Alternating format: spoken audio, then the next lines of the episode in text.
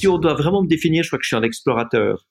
J'aime explorer l'inconnu, j'aime explorer des nouvelles manières de faire, des nouvelles manières de penser. Je préfère laisser une trace que suivre une trace. Bonjour à toutes et à tous, je suis Alexandre Mars et vous écoutez Pause, le podcast où l'on prend le temps. Le temps de s'arrêter, le temps d'écouter, le temps d'explorer, le temps de rire. Merci de votre fidélité et d'être de plus en plus nombreux à nous rejoindre. Merci également pour vos retours et vos messages. Si ce podcast a du succès, c'est grâce à vous. Vous qui m'écoutez en voiture, dans les transports en commun, en faisant du sport ou encore avant de dormir. Afin que le plus grand nombre puisse également découvrir les histoires inspirantes de mes invités et leurs incroyables trajectoires de vie, j'ai besoin de vous. Relayez le podcast sur vos réseaux sociaux et partagez-le avec vos proches, votre famille, vos amis et vos collaborateurs.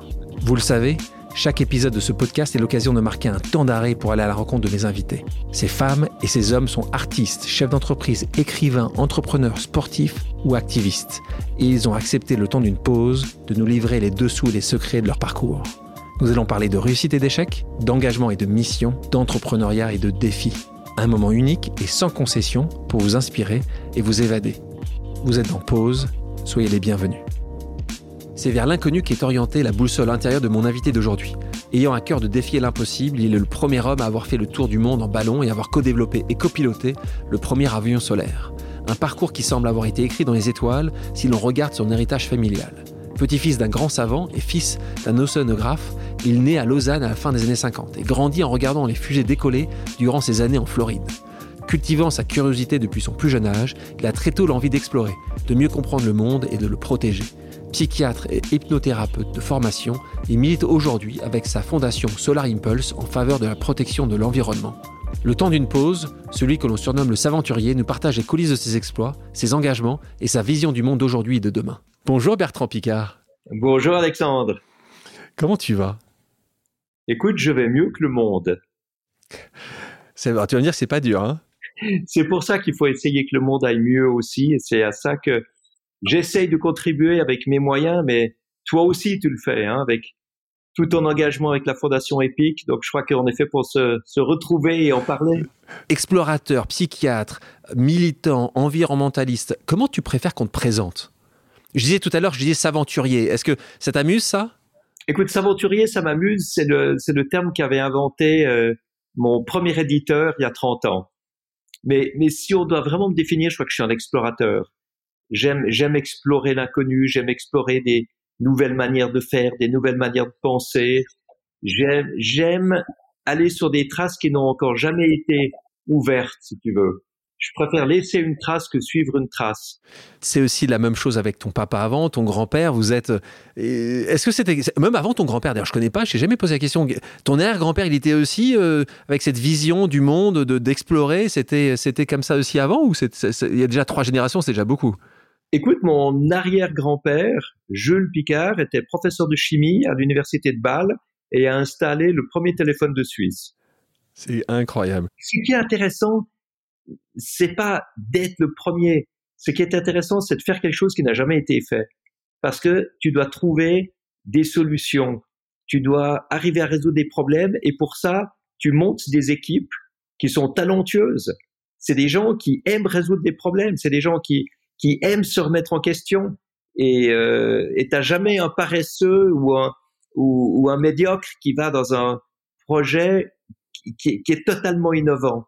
C'est vraiment, c'est vraiment ça qui est passionnant. C'est une usine à créativité, une équipe dans le monde de l'exploration. Et on va en parler parce que tu en as fait beaucoup des explorations. Donc tu es né à Lausanne, en Suisse. Euh, tu as vécu aussi en Floride. En fait, ce qui s'est passé, c'est que mon, mon, père a poursuivi les travaux de mon grand-père dans le monde du bathyscaphe. Il a fait la plongée la plus profonde dans les océans, dans la fosse des Mariannes. Puis ensuite, il a fabriqué un sous-marin touristique. Et ensuite, il a fabriqué un autre sous-marin, justement pour Grumman, qui ouvrait un département d'océanographie dans le but d'étudier le Gulf Stream. Donc, toute ma famille a immigré pendant deux ans en Floride et c'était l'époque des lancements Apollo. Euh, donc, comme mon père était connecté à la NASA, moi j'ai été invité régulièrement j'ai rencontré tous les premiers astronautes du programme spatial américain et j'ai vu décoller six fusées Apollo, d'Apollo 7 à Apollo 12. C'est dingue. Ça, ça a complètement changé ma vie. Ah bah ça, je veux bien croire. Donc on parlait, on parlait de cette enfance, on parle de ton papa, on parle souvent de, ton grand-père. Euh, ta maman, euh, Marie-Claude, était une des fondatrices d'Arcadie. Alors, Arcadie, peut-être tu peux le définir, c'était donc un mouvement plutôt féministe écologique. Hein. Comment le définirait aujourd'hui Arcadie? C'est vrai que c'était un, mouvement de femmes qui militaient pour la protection de l'environnement. C'est quand même assez. C'est quand même... Ouais, c'était dans les années 70, au début des années 70. Euh, mais justement, à quoi ressemblait ton, ton enfance, toi? Parce que euh, tu racontais, et moi j'adore ça, que tu mangeais des graines et des céréales complètes, que ton papa chauffait la maison à 16 degrés, que tu utilisais un pommeau de douche euh, économe en eau. Tes parents qui étaient très précurseurs, aujourd'hui ça paraîtrait quasiment logique, mais ce n'était pas le cas à l'époque. Non, c'est vrai, ils étaient pionniers, complètement précurseurs, en avance sur leur temps. Et, et pour moi, l'écologie, c'est devenu quelque chose de totalement naturel être respectueux pour les ressources naturelles, ne pas ne pas gaspiller, ne pas détruire. Euh, tout ça, c'était complètement intégré dans mon éducation. Ouais, c'était dans ton ADN. C'est une question que je t'avais déjà posée quand je t'avais euh, rencontré il y a des années, des années de ça. Je t'avais dit, mais comment on fait de, quand on est dans un certain prédéterminisme Tu avais ton grand-père, c'est quoi Il a touché la stratosphère, c'est ça? Ouais, c'était le premier homme à entrer dans la stratosphère à 16 000 mètres d'altitude. En fait, mon grand-père est le premier à avoir vu de ses propres yeux la courbure de la Terre. C'est quand même dingue. Et donc ça suffit pas. Ton papa, lui, il dit bon, euh, mon papa est allé tout en haut, moi je vais aller tout en bas. Tu l'expliquais juste avant. Il est dans la fosse des Mariannes. Et c'est ça que moi qui, qui, moi me fascine aussi avec toi. C'est, tu disais tout à l'heure, c'est pas forcément être le premier, mais c'est d'explorer dans les territoires qui n'ont pas été faits. Toi, tu t'es vraiment posé la question très jeune en disant mais à 18 ans, 20 ans, 25 ans, qu'est-ce qui me reste? Euh, est-ce que est-ce que tu as fait une liste de sujets? Moi, ça m'intéresse de voir comment, comment un, psy, au départ, un psy euh, a, a, regardé ça et a analysé ça pour, pour créer sa propre trajectoire. Alors, ce qu'il faut savoir, c'est que quand on vit dans une famille comme ça, ça paraît totalement normal. si tu nais dans une famille de musiciens, tu as l'impression que tout le monde joue de la musique. Tu nais dans une famille d'explorateurs, tu as l'impression que tout le monde explore, que tout le monde aime l'inconnu, que tout le monde aime les doutes et les points d'interrogation, que tout le monde se remet en question. En fait, c'est pas du tout ça. Donc, euh, quand je suis rentré de Floride, euh, après avoir vu partir des fusils Apollo, après avoir vu mon père plonger dans le Gulf Stream, euh, après m'être dit je vais être un grand explorateur, ben, je suis rentré en Suisse, j'étais à l'école, un peu déprimé, en me disant mais tout a été fait, Neil Armstrong a marché sur la Lune, il n'y a plus rien à faire. Et, et, je me rappelle avoir eu une adolescence où je me demandais vraiment ce que j'allais faire parce que j'avais eu des rêves immenses et puis j'avais pas du tout l'impression que ça concordait avec le, le monde euh, qui, qui, se présentait à moi. Et ensuite, ce que c'était pas vraiment un choix conscient, mais c'est quelque chose que j'ai adopté.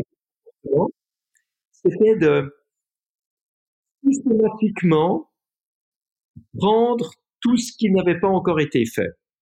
Donc en fait, j'avais devant moi une, une, boussole avec une aiguille qui marquait l'inconnu. Et euh, la première fois que j'ai vu voler une aile Delta, c'était tout au début de cette activité aéronautique en Europe. Je me suis dit, bah ça c'est pour moi. Je vais, je faire ça. Et puis euh, premier ULM, bah il y a un, copain qui avait très bien compris ma manière de, fonctionner et il me téléphone en me disant, écoute, j'ai apporté le premier ULM en Suisse euh, je suis sûr que tu as envie de l'essayer. Je lui ai dit, je suis là immédiatement. Je, crois que dans la journée, j'y étais, j'ai essayé. Et puis quand on m'a proposé de partir pour la première course transatlantique en ballon, il y a exactement 30 ans, je me suis dit, je suis pas pilote de ballon, mais bien sûr que je dis oui. Et puis je faisais des études de médecine, de psychiatrie. Euh, je me suis mis dans l'hypnose parce que c'était un peu hérétique, euh, parce que personne faisait de l'hypnose à l'époque en médecine. J'ai pris des cours de médecine traditionnelle chinoise parce que on m'avait dit euh, c'est de la foutaise, euh, c'est du charlatanisme, et je me suis dit bah je vais aller voir si c'est vrai. Et puis j'ai été voir et j'ai trouvé extraordinaire. J'ai fait une, j'ai étudié le euh, taoïsme pour essayer de comprendre un peu mieux toute cette médecine énergétique. Donc en fait j'ai toujours été attiré par ce qu'on ne comprend pas complètement ça m'a amené autour du monde en ballon, ça m'a amené à Solar Impulse, etc. Mais, mais tu vois, c'est intéressant ce que tu dis, parce que tu dis, bon, j'ai pris le détaplane, mais c'est pas comme si tu le faisais ça juste une fois tous les deux week-ends. Hein. Tu fais ça et tu termines champion d'Europe de voltige en Deltaplane. Tu, euh, la course de transatlantique, bon, c'est pas que tu l'as faite, c'est que tu l'as gagné.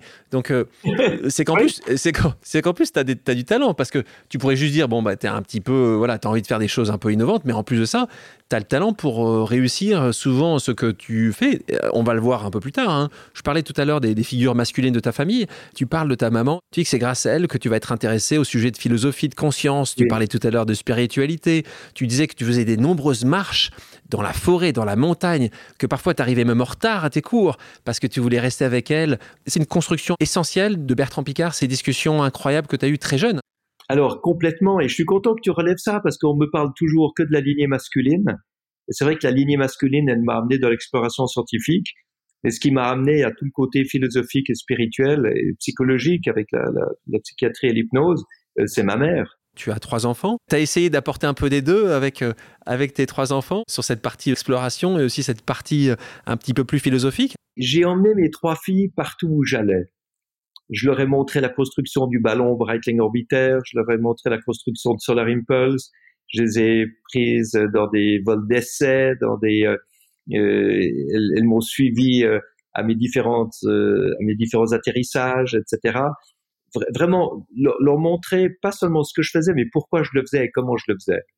Et hum, elles, elles, ont très bien compris. Moi, je me rappelle une fois, je volais en avion avec ma, ma fille aînée, et puis il y avait un lever de soleil extraordinaire. Je lui ai dit, bah, tu vois, c'est pour ça que j'aime voler. Puis elle m'a dit, papa, je n'oublierai jamais ce moment.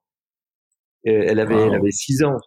Euh, C'était magnifique. Et alors, écoute, elles ont fait leur vie euh, avec des métiers qui sont pas des métiers euh, d'exploration. Elles ne sont pas exploratrices professionnelles, mais dans tout ce qu'elles font, elles ont ce côté de remise en question, d'oser faire les choses, euh, de s'engager, d'avoir de la persévérance.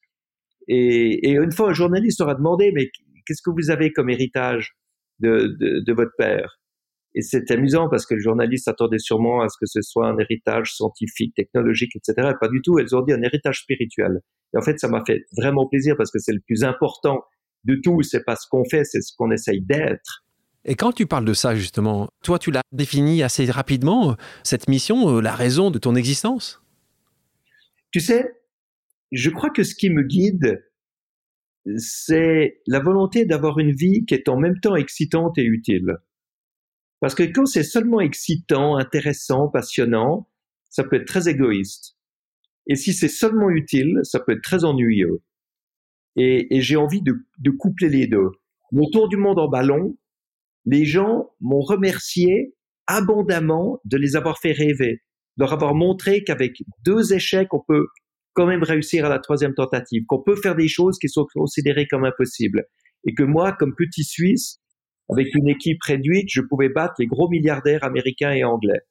Eh bien, ça a été utile psychologiquement pour beaucoup de gens. Et puis Solar Impulse, c'était utile dans le sens de la promotion des technologies propres et des énergies renouvelables. Mais en même temps, ça m'a donné une vie passionnante.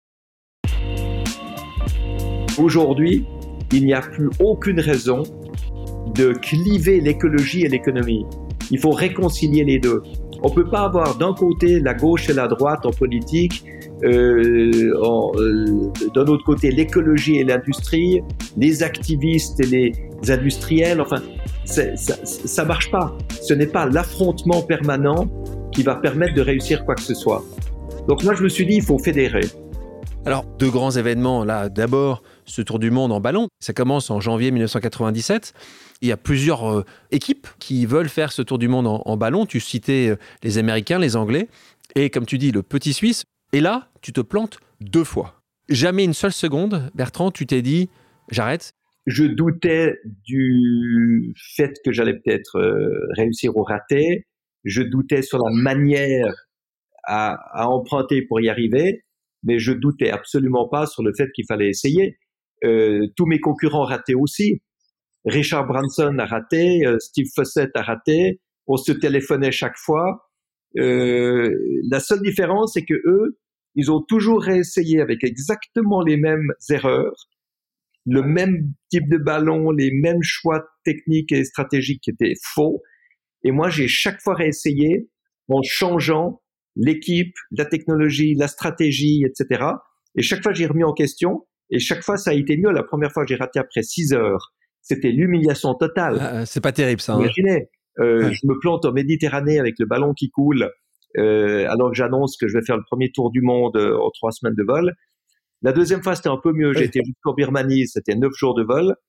Euh, mais mais c'est clair qu'il fallait chaque fois changer quelque chose. Et, et ça, c'est une, une, leçon importante. Hein.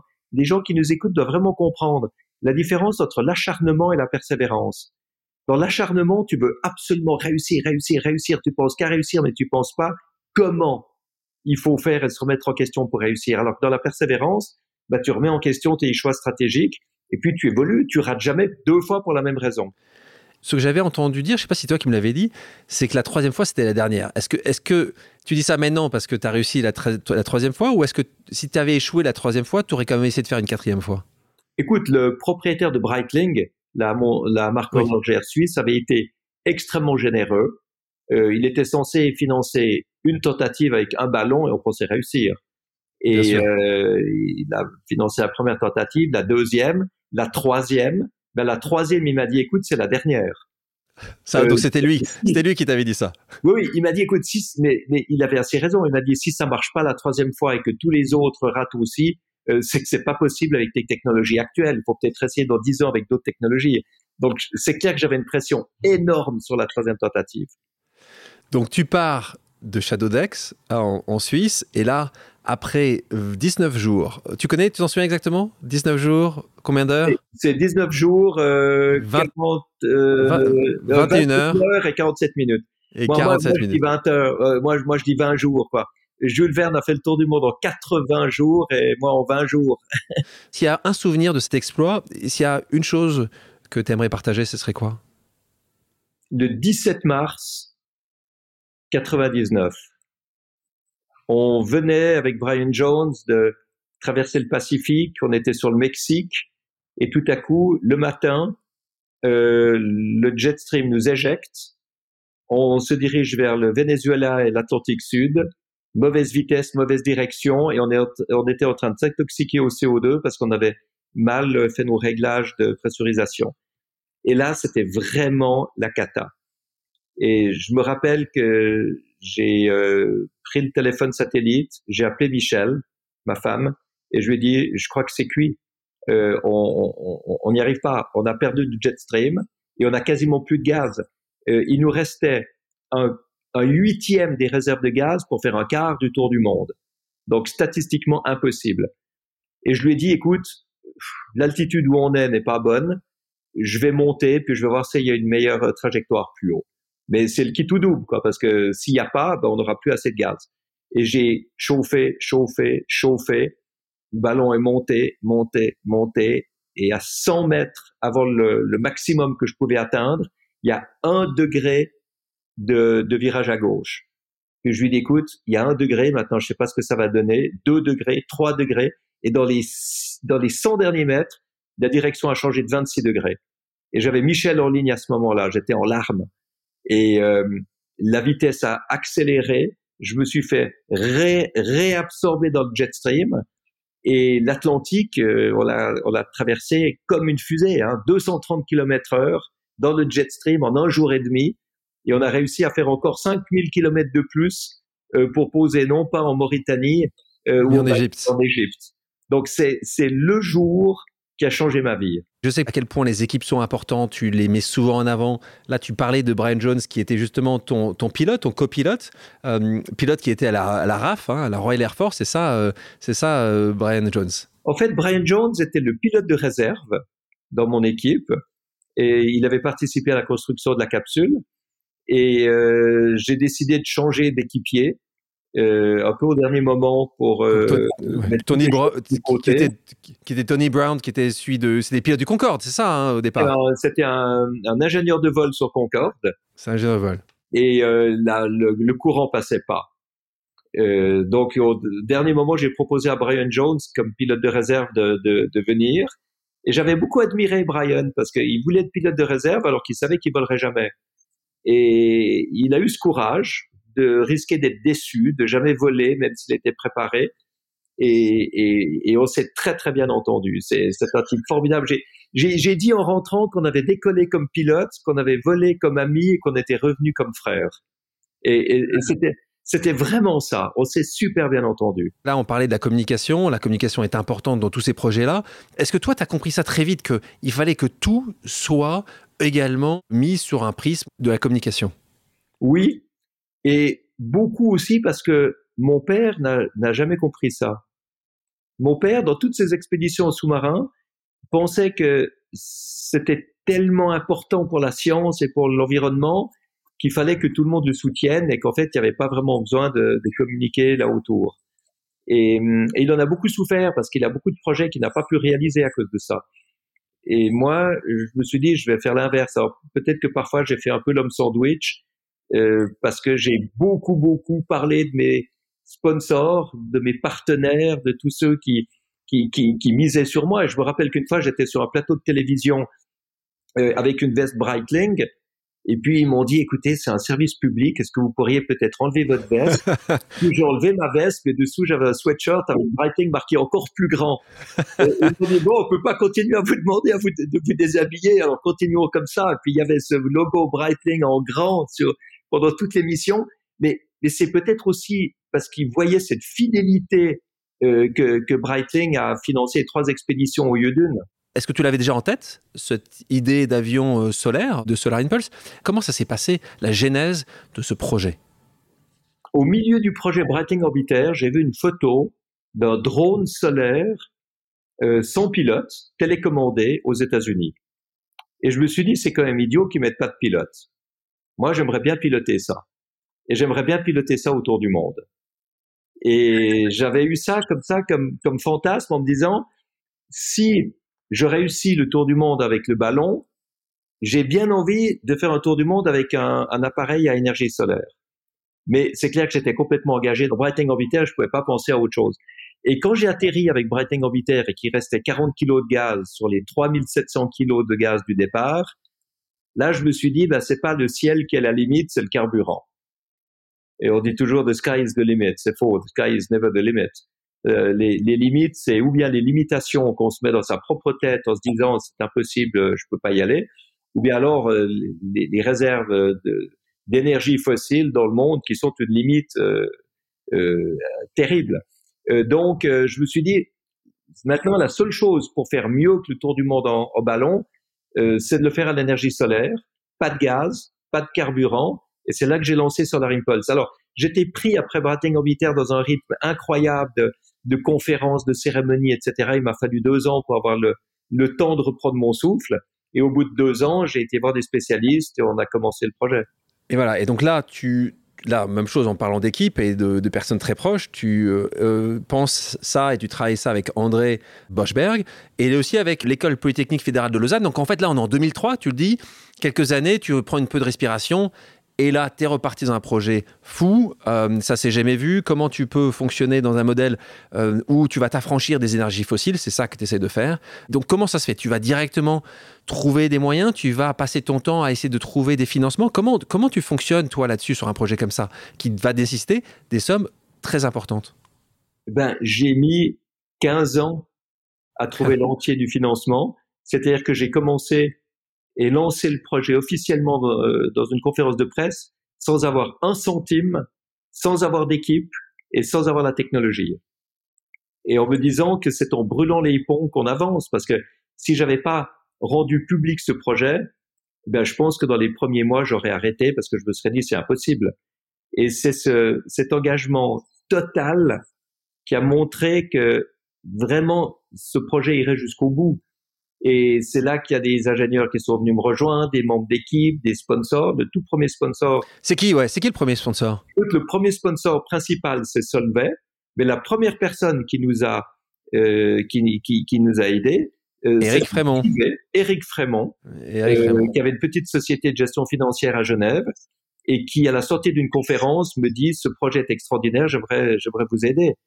Et c'est lui qui a versé le salaire du premier ingénieur de, de l'équipe. Donc on se retrouve dans le début des années 2000, différents essais, encore une fois, on parlait de résilience, hein, et, et, si c'est pas de l'acharnement, comme tu disais tout à l'heure, c'est de la persévérance. Euh, Solar Impulse réussit son premier vol d'abord, puis premier vol international. Et le 13 mai 2011, tu te souviens de toutes ces dates, donc, mais pour, pour faire comprendre aussi aux gens qui nous écoutent que ça prend du temps, c'est qu'on est en train de 2003 et là on se retrouve en 2011. Des années et des années après, du financement, des ingénieurs, et puis c'est extrêmement compliqué à réaliser. Et puis la première traversée des États-Unis, du 3 mai au 7 juillet 2013, et là tu termines par, et là tu connais les dates, ce tour du monde qui aura lieu entre mars 2015 et juillet 2016. Euh, la traversée du Pacifique, euh, représentant d'ailleurs le record de vol en solitaire sans ravitaillement, ça n'a jamais été vu avant. C'est quoi le moment sur toute cette période de, projet le plus important pour toi, celui dont tu te souviens? Écoute, très honnêtement, sur, pour Solar Impulse, c'est le moment de l'atterrissage. Final. Final. Parce que là, on est quel jour là? C'est 26 juillet 2016.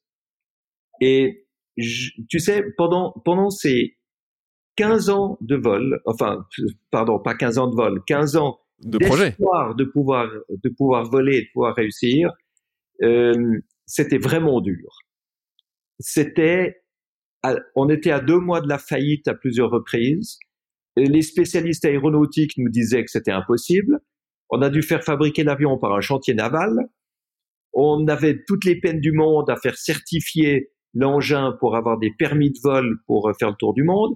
Donc c'était c'était vraiment difficile. Il y avait des problèmes météorologiques, techniques, administratifs, bureaucratiques, euh, problèmes d'équipe, etc. Et, et c'était un soulagement de passer la ligne d'arrivée. J'avais, tu sais, j'avais les, les lumières d'Abu Dhabi en face de moi pendant la nuit, et puis je voyais ces lumières qui s'approchaient très très lentement parce que l'avion volait à 45 km heure. Et je me disais, qu'après 15 ans de travail et d'espoir, s'il manquait un mètre, ce serait un échec. Donc, tu peux t'imaginer, quand j'ai passé la ligne, j'ai réussi. Et là, il y a toutes ces 15 ans qui sont revenus. Et heureusement, j'ai eu une heure et demie à ce moment-là, avant d'atterrir, à tourner au-dessus d'Abu Dhabi, au milieu de la nuit, et à parler à toute l'équipe. Et j'ai pu tous les remercier. Eux m'ont félicité. Et c'était déjà un peu une manière de faire le deuil de la fin du projet. Parce que c'est pas évident quand tu es 15 ans dans quelque chose, tu atterris puis c'est fini. Et là, il y a eu cette, cette heure et demie qui était le plus beau moment pour moi de, de toute cette mission. Et puis ensuite, on me dit, euh, Solar Impulse, euh, tu peux aller atterrir. Et là, j'ai fait mon approche et j'ai posé. Mais c'était, c'était incroyable comme moment. Comme libération, si tu veux, libération. 15 ans. Quand, quand les, quand, j'ai atterri, j'ai actionné le frein, l'avion s'est immobilisé, j'ai entendu dans le casque euh, Airplane Secured, parce que toute l'équipe euh, tenait les ailes et, équilibrait l'avion. Et là, j'ai eu une décharge d'énergie. Je, je, tremblais. C'était. Et puis ensuite, ben, j'ai repris mes esprits. Il a fallu faire le discours d'arriver. Il y avait énormément de médias, donc il fallait dire quelque chose d'intelligent. C'est pas là, arrive et puis tu dis. Euh, euh, je dis merci à mon papa et ma maman euh, qui m'ont bien éduqué euh, pour pouvoir faire ça. C'est pas les Oscars, quoi. C'est pas les Oscars. Hein. Et puis tu peux pas dire mon but c'est un monde meilleur parce que tu passes pour un plouc. Donc en fait tu dois dire quelque chose qui, est foncé. Et c'est là qu'on a amené cette idée de take it further. Euh, on, on, a fait symboliquement un tour du monde avec un avion solaire et maintenant on part sur des recherches de solutions. Mais justement, parce que ça, c'est extrêmement important. C'est ce, c'est ton projet aujourd'hui. Maintenant, on est, ça fait six ans, ça fait que tu que es dessus. Ça va, c'est, ton projet certainement de ta vie, euh, vu l'impact que ce projet a. Là, tu considères que tu ne peux pas faire autrement, que tu dois absolument utiliser ta connaissance, et c'est la fondation Solar Impulse. D'ailleurs, je le fais partie du comité stratégique. Je te remercie euh, de me donner cette chance-là, d'avoir vu grandir depuis des années ton projet avec une idée au départ, dire on va trouver mille solutions positive dans le monde. Et aujourd'hui, tu bien dépassé ce montant-là. Est-ce que tu peux juste expliquer à nos auditrices et nos auditeurs qui ne connaîtraient pas, c'est quoi ta mission à travers cette fondation?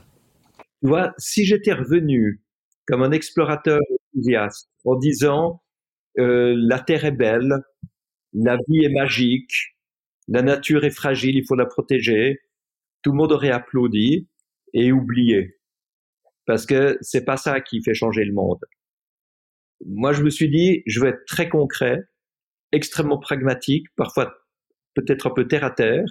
Et je me dis, si on veut vraiment utiliser la célébrité de ce, projet Solar Impulse pour rencontrer des chefs d'État, c'est pour leur donner un message qui va vraiment être utile. Et le message, c'est qu'en parlant avec leur propre langue, leurs propres mots, leur propre vocabulaire, qui est celui de la création d'emplois et du profit industriel, eh ben, on va pouvoir leur expliquer que l'écologie peut devenir la force motrice de l'économie, que les solutions pour protéger l'environnement sont économiquement rentables et créatrices d'emplois, et qu'aujourd'hui, il n'y a plus aucune raison de cliver l'écologie et l'économie. Il faut réconcilier les deux. On peut pas avoir d'un côté la gauche et la droite en politique, euh, euh, d'un autre côté l'écologie et l'industrie, les activistes et les industriels. Enfin, ça, ça marche pas. Ce n'est pas l'affrontement permanent qui va permettre de réussir quoi que ce soit. Donc moi, je me suis dit, il faut fédérer. Et fédérer, c'est trouver des solutions. C'est ça qu'on a lancé hein, et réussi. Euh, plus de 1000 solutions qui sont des systèmes, des produits, des appareils, des matériaux, sources d'énergie, etc., qui sont économiquement rentables, qui créent des emplois, qui protègent l'environnement, qui sont utilisables aujourd'hui et qui sont à disposition de tout le monde. La finance peut sauver le monde à condition de, de changer sa manière de faire d'aujourd'hui. Euh, c'est sûr que si on continue aujourd'hui à soutenir massivement des énergies sales, euh, on va pas sauver le monde. Donc la finance peut sauver le monde en évoluant comme la technologie peut sauver le monde si elle est utilisée intelligemment. C'est des solutions donc écologiques, mais qui sont financièrement rentables. Et donc, c'est ce que tu as voulu démontrer, c'est que s'il n'y en avait pas une ou deux, mais que tu allais en trouver 1000, puisqu'aujourd'hui, tu en es à plus de 1000. Euh, on, est à, on, est à 1350 aujourd'hui. Voilà, 1350. Ta sélection, d'ailleurs, elle a été faite comment? Tu as une équipe entière qui va auditer? Comment tu as fait ça, toi? Oui, oui, on est 45 à la Fondation Solar Impulse. Et on a été dans les groupes de clean tech, dans les incubateurs, les fonds d'investissement, les grandes entreprises, les médias, etc. Et on a dit on cherche des solutions qui sont rentables pour protéger l'environnement. Et on a motivé un grand nombre d'innovateurs à remplir des dossiers de soumission qui ont été confiés à un groupe d'experts. On a en ce moment entre 350 et 420 experts sur les moments qui expertisent, analysent toutes ces solutions pour les labelliser. Et le label, Solar Impulse Efficient Solution, c'est le seul label au monde aujourd'hui qui garantit la rentabilité d'un produit écologique. Alors je sais que tu pourrais quasiment les citer les 1350 tellement euh, tu les connais et surtout tu les apprécies. Juste pour que des gens comprennent, je vous donne deux exemples.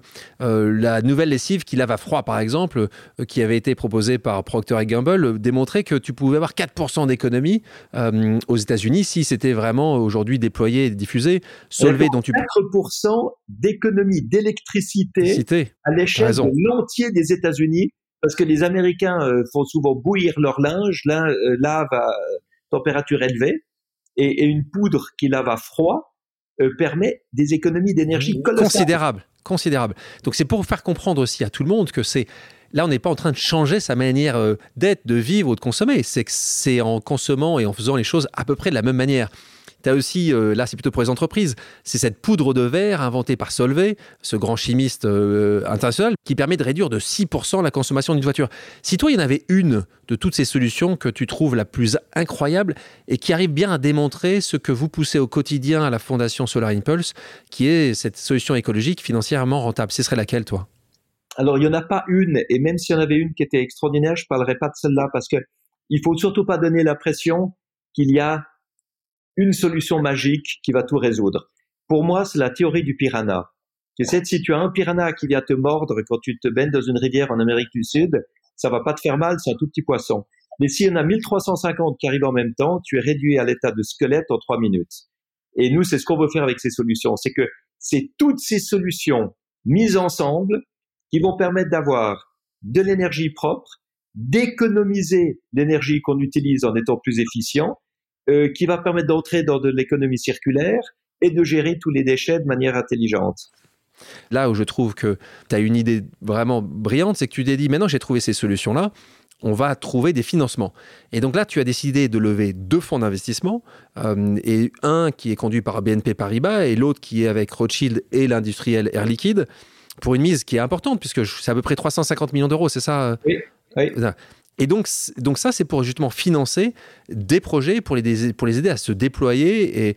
Et, j'avais reçu euh, à ce podcast-là quelqu'un que j'aime beaucoup, qui s'appelle Bertrand Padré, euh, et qui me disait euh, que lui, il était convaincu que la finance pouvait sauver le monde. Est-ce que, est que tu considères ça aussi Toi, tu penses que la finance, parce que c'est un peu ce que tu as fait, tu as d'abord trouvé des solutions, et à un moment ou à un autre, pour arriver à les déployer, tu n'as pas trouvé d'autres meilleurs moyens que les financer.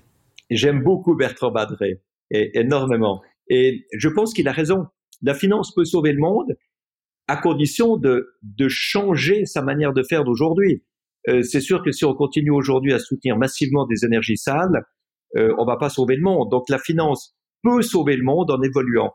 Comme la technologie peut sauver le monde si elle est utilisée intelligemment. Parce qu'avec la technologie, on peut détruire le monde euh, aussi. Ça dépend comment l'être humain l'utilise. Tu l'expliques très bien dans ton dernier livre, euh, réaliste, soyons euh, logiques autant qu'écologiques.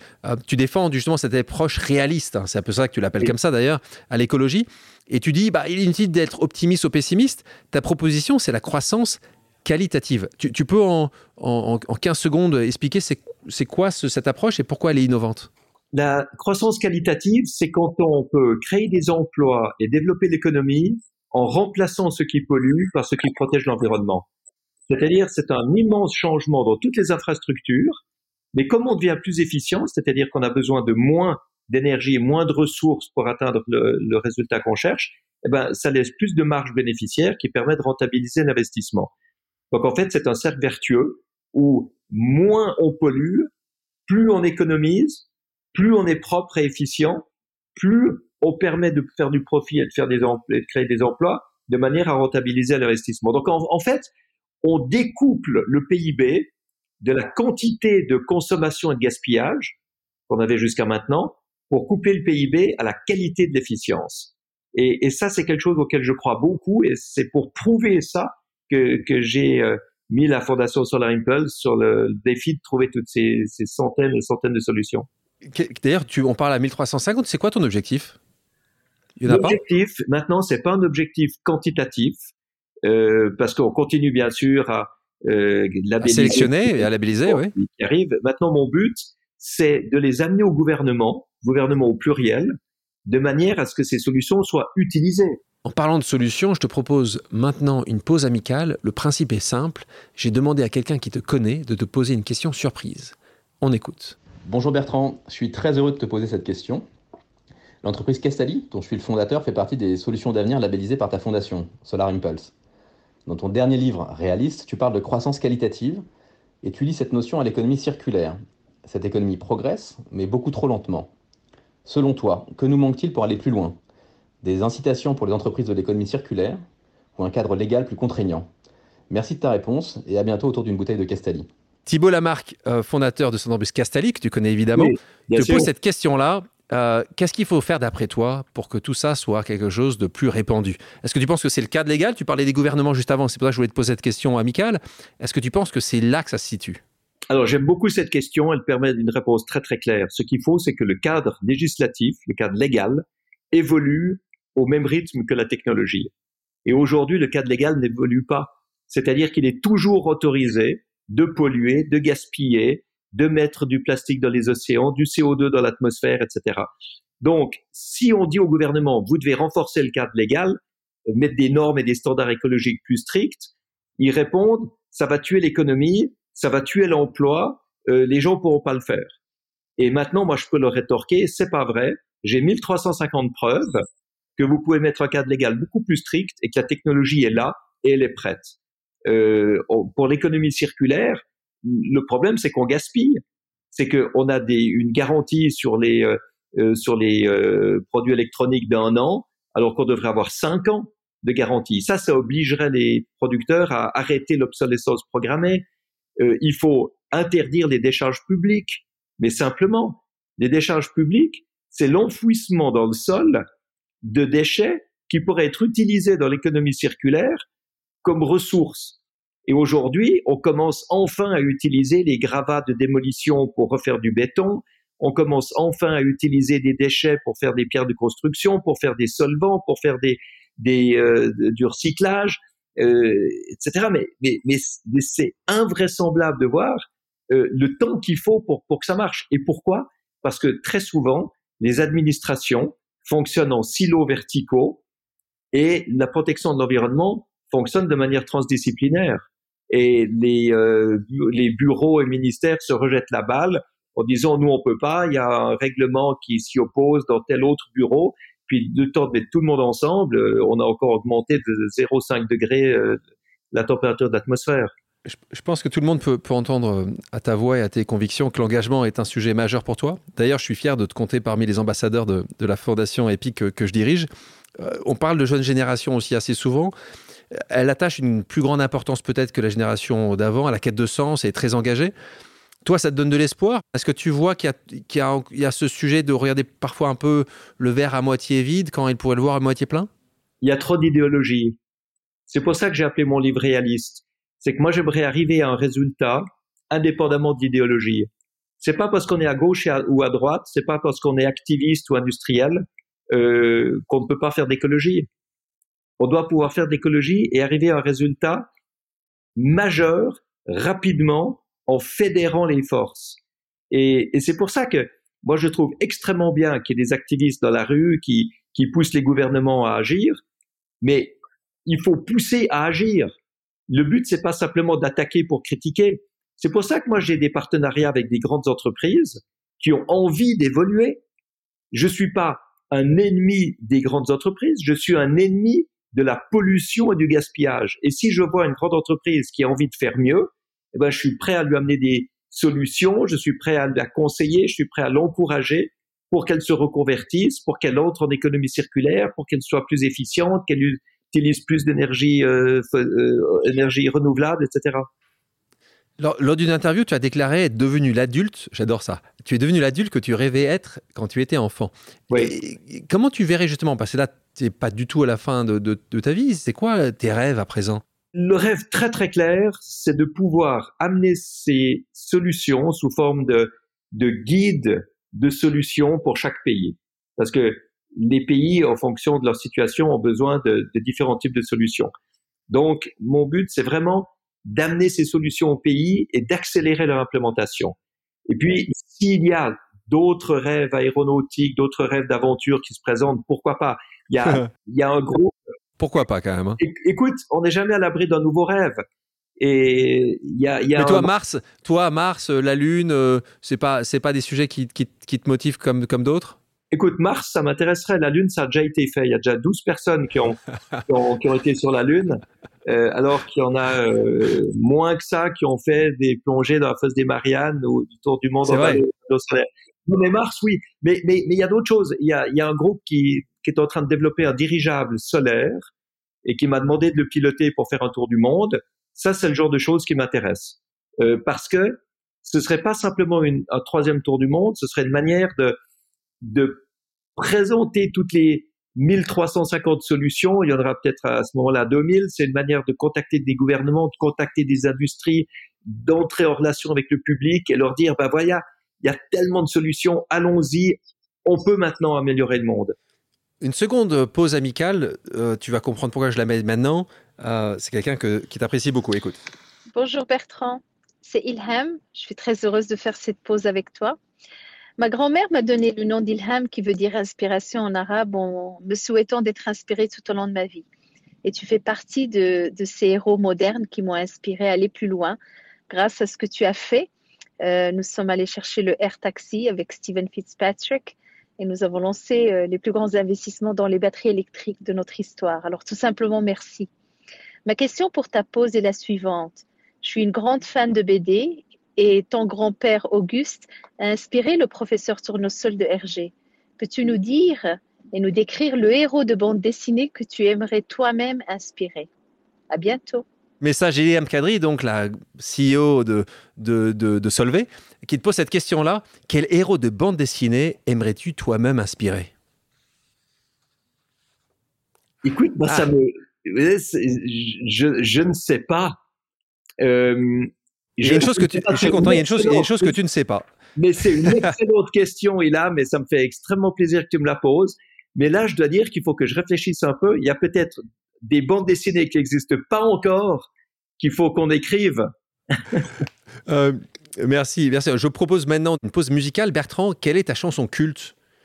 Une chanson que tu écoutais peut-être quand tu étais en haut, euh, euh, dans, les, dans ton avion, dans ton dirigeable? Alors, écoute, j'adore Leonard Cohen. Laquelle? Euh, écoute, j'adore Suzanne. J'adore The Bunch of Lonesome Heroes. On en prend une. Suzanne, allez, on va en écouter un extrait. Suzanne takes you down to her place near the river. You can hear the boats go by. You can spend the night beside her. And you know that she's half crazy. But that's why you wanna be there. And she feeds you tea and oranges that come all the way from China. And just when you mean to tell her. Passons à des questions d'ordre personnel. Euh, tu es prêt? Oui. Euh, Le pire conseil qu'on t'ait donné? J'ai jamais écouté les mauvais conseils. Ton sujet de débat préféré? Les débats contradictoires. La première chose que tu fais en te levant Une prière. La dernière chose que tu fais en te couchant Une prière aussi. En fait, je fais une prière le soir pour remercier et une le matin pour demander. Quelle est la question que tout le monde devrait se poser selon toi? Comment être utile aux autres? Quelle est la découverte scientifique que tu aurais adoré faire? Euh, Les panneaux photovoltaïques. Si j'avais pu inventer le principe des panneaux photovoltaï- photovoltaïques avant de les mettre sur Solar Impulse, ça aurait été pas mal. Le mystère scientifique que tu rêverais d'élucider Les extraterrestres. Et l'explorateur que tu admires le plus? Neil Armstrong comme explorateur, si on regarde vraiment l'exploration, mais je pense que celui qui a le plus amené à l'humanité, c'est Henri Dunant, le fondateur du, le fondateur de la Croix-Rouge. Je pense qu'il n'y a aucun être humain dans l'histoire qui a fait autant de bien et qui a soulagé autant de gens de la souffrance que le fondateur de la Croix-Rouge. Passons à un petit jeu d'association d'idées pour terminer. Le principe est simple, je te dis un mot et tu me dis la première chose à laquelle il te fait penser. Ok, toi c'est en plus un, un psy de formation, ça va être intéressant de voir qu'est-ce que tu vas me répondre. Si je te dis exploration, tu me dis Illimité, Si je te dis échec, étape provisoire, Euh, si je te dis environnement, à protéger, si je te dis tour du, tour du monde, tour du monde, tour de la vie, si je te dis deltaplane, ma première expérience, mon premier coup de foudre aéronautique. si je te dis Trieste, c'est comme ça que l'histoire de ma famille, euh, l'histoire sous-marine de ma famille a commencé avec le bathyscaphe qui s'appelait Trieste. Si je te dis aventure, L'aventure, c'est, c'est le côté magique qui nous permet de sortir de nos habitudes et de stimuler notre créativité. si je te dis Greta Thunberg, Très complémentaire à ce que je fais. Elle, elle fait peur et moi, j'amène les solutions. c'est parfait, vous êtes, euh, vous êtes une bonne... Tu la connais un peu? Oui, oui, un peu. Oui. Si je te dis idole de jeunesse, Idole de jeunesse? Écoute, euh, ça rappelle le nom de Johnny Hallyday quand tu dis ça. Mais c'est parce que c'était l'idole des jeunes, Johnny. Mais moi, moi, mes idoles, c'était les, les premiers astronautes du programme spatial américain. si je te dis religion, Je préfère spiritualité. si je te dis fierté, Une manière d'aller plus loin. et on termine par si je te dis futur. Explorons-le, mais surtout inventons-le de manière positive. Si les auditrices et les auditeurs ont des questions, peuvent-ils te contacter sur tes réseaux sociaux? Si oui, peux-tu nous les indiquer? Bien sûr, euh, Twitter, euh, Instagram, LinkedIn, ça ils peuvent, euh, ils peuvent Ah bah ouais, ils, ils peuvent te trouver. Absolument. Très Bertrand, volontiers, très très volontiers. merci d'avoir accepté mon invitation, Bertrand. Alexandre, c'est un bonheur chaque fois de te voir, de te parler et encore plus de discuter comme ça et de participer à ton podcast. Merci beaucoup. Merci pour ce que tu fais, c'est exceptionnel. Merci beaucoup Bertrand. Merci à toutes et à tous d'avoir pris le temps de faire une pause avec nous. J'espère que l'émission vous a plu, inspiré ou fait réfléchir. Si c'est le cas, je compte sur vous pour le partager avec vos proches, laisser un commentaire et mettre la note de 5 étoiles sur les plateformes d'écoute. Si vous voulez me suggérer des invités ou simplement me faire part de retour, vous pouvez me contacter via LinkedIn en tapant Alexandre Mars ou bien m'écrire à l'adresse suivante, le podcast pause at gmail.com.